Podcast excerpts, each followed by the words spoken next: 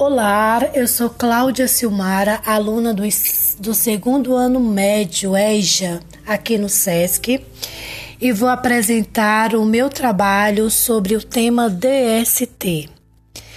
O que, o, então, o que é uma DST? É a sigla usada pelos médicos para identificar um conjunto de diferenças, causas que tem como característica comum o fato de serem transmitidas de um indivíduo para o outro.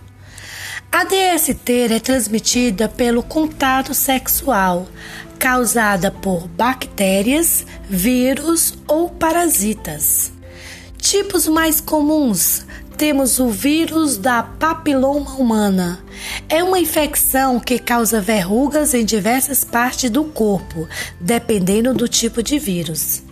Temos também a herpes genital, que é uma infecção comum, sexualmente transmissível.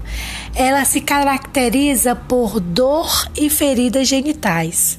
Temos a clamídia, a clamídia, uma doença comum e sexualmente transmissível que pode não apresentar sintomas. E aí é que está a atenção que deveremos ter periodicamente nesse acompanhamento, para que não sejamos surpreendidas por resultados indesejáveis, né?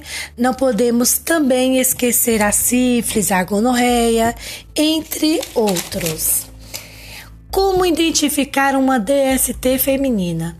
Ela, geralmente elas se apresentam através de verruga da cor da pele nas partes genitais.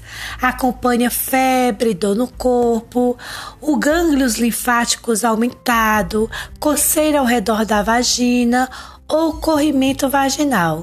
No homem, ela geralmente se apresenta em forma de secreção na ureta pineal e dores durante o sexo oral. Sendo assim, a melhor maneira de se evitar é sempre a prevenção.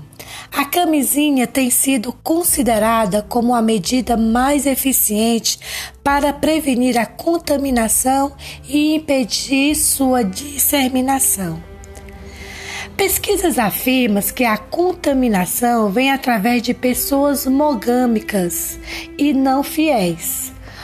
Portadora da DST tem aumentado muito. Conclui que a maioria das infecções sexuais transmissíveis, a AIDS, por exemplo, pode ser evitada com hábitos simples. O uso regular e correto de preservativo é essencial. Uma vida sexual saudável e o acompanhamento regular no serviço de saúde reduzem o risco da DST e de suas complicações.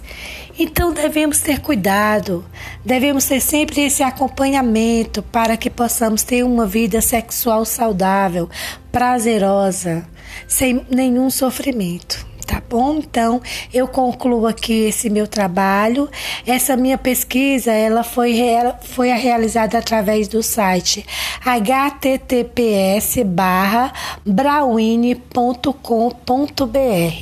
tá bom? Então, aqui eu concluo o meu trabalho. Obrigada.